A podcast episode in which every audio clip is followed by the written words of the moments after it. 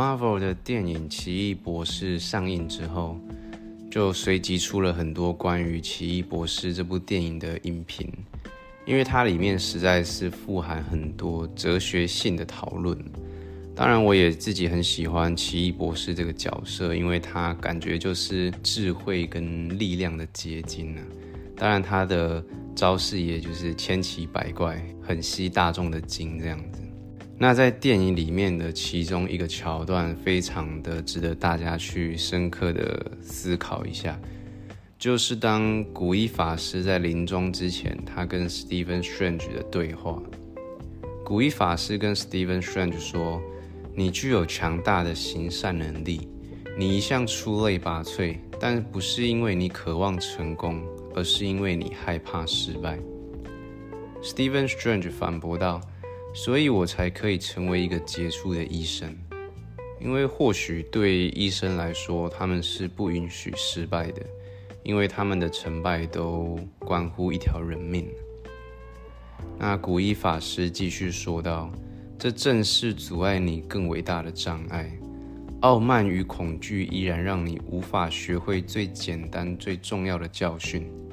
It's not about you。针对这一句话，It's not about you。呃，在网络上也有很多人的解读。那它简单的中文反应就是说，重点不是在你。他跟 Steven Strange 说。你可以选择重返自己的生活，就是让你的手恢复正常，你可以回去当你的无败的医生，但那只会让世界更悲惨。或是你可以去追求比自己更大的目标。当你的重心不继续放在你自己身上的时候，你可以帮助这个世界上更多的人。那我们就先简单的聊一聊 Stephen Strange 他的故事。他并不喜欢失败。事实上，一直到他出了车祸，葬送他神经外科的璀璨之牙之前，Stephen Strange 一直保持着不败的完美记录。但在电影的开头，他开着他的跑车去参加一个活动的时候，在车上他跟一位护士通话，护士问他是否要帮一位罹患晚期脑干胶质瘤的六十八岁妇人动手术时。他用不经意的语气提到自己的成就，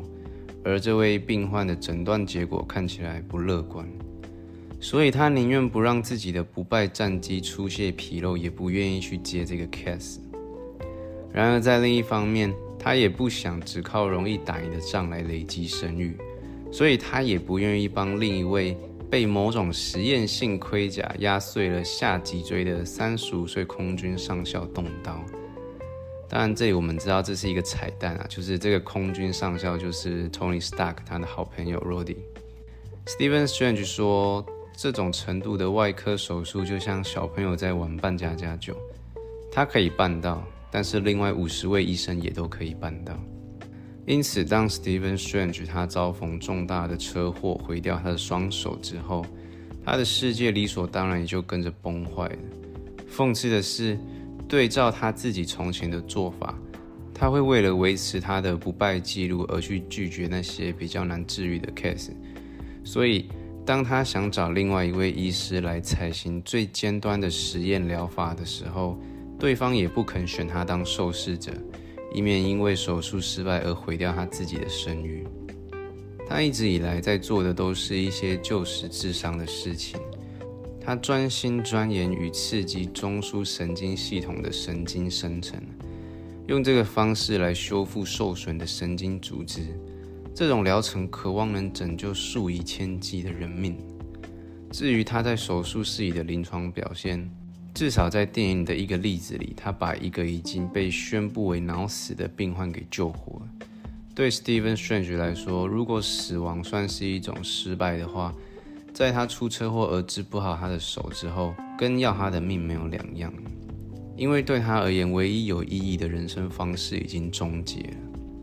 不过，他的好朋友 Christine 鼓励他说：“这不是你人生的终结，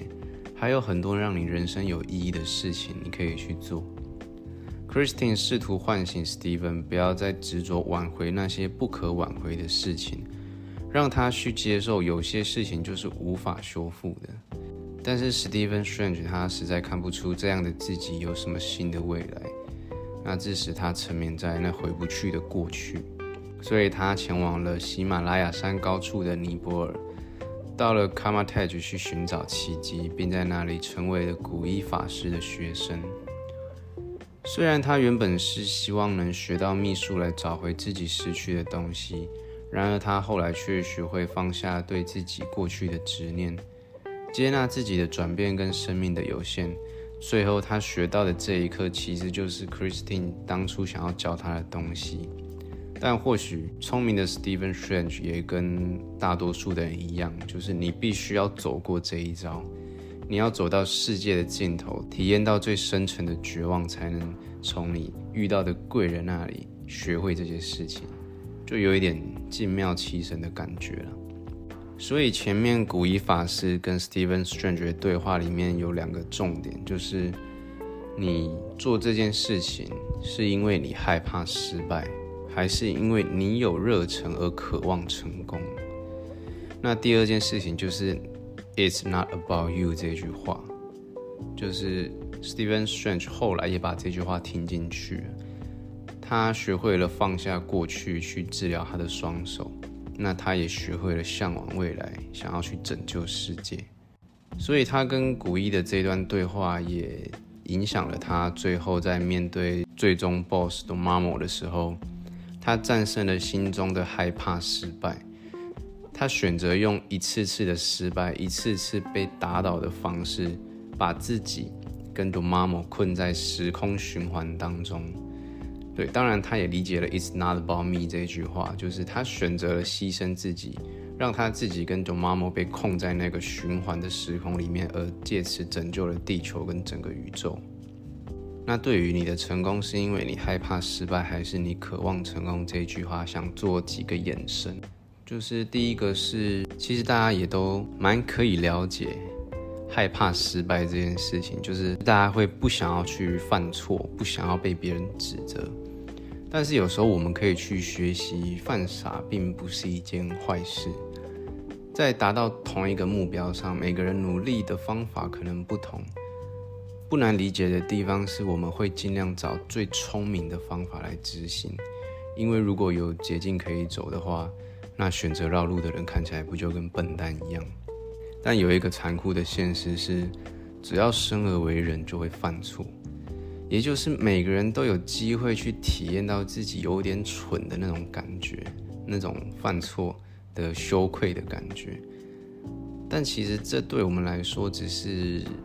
人类人生的一个正常发挥，所以不如在生活中替自己提升一些犯错的意愿。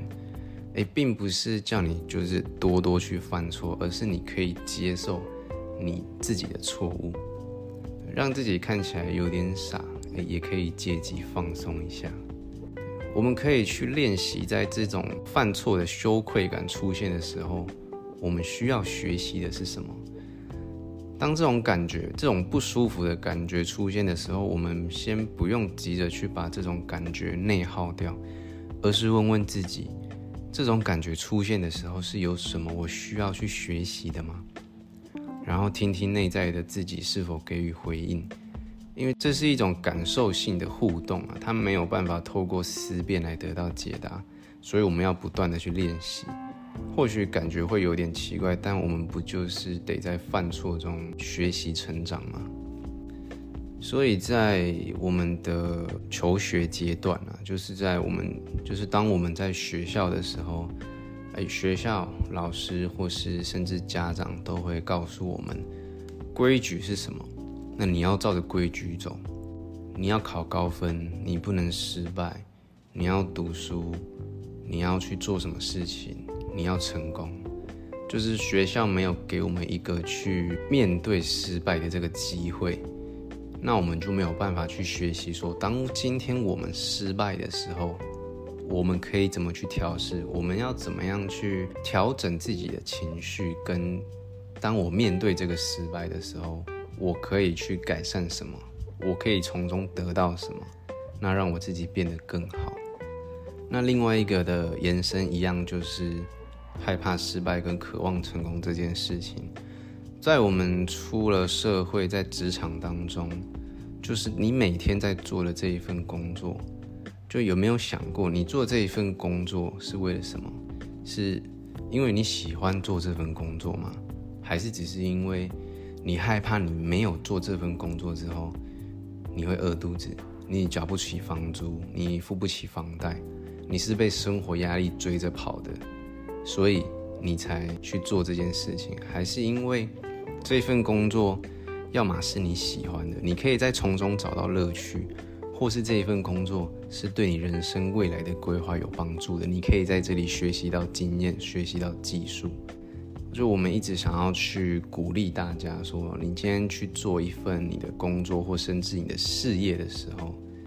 你要有你的方向、你的目标，或是有你的热情，你再去做这件事情，那你就会做得如鱼得水。即便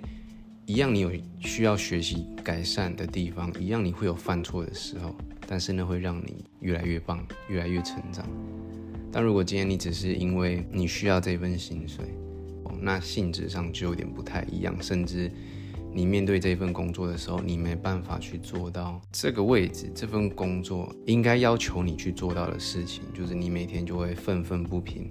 然后可能哦抱怨同事、抱怨老板、抱怨顾客，就你没办法在这个工作当中得到你应该要有的成就感。那这样的话，就是你也会做得越来越辛苦。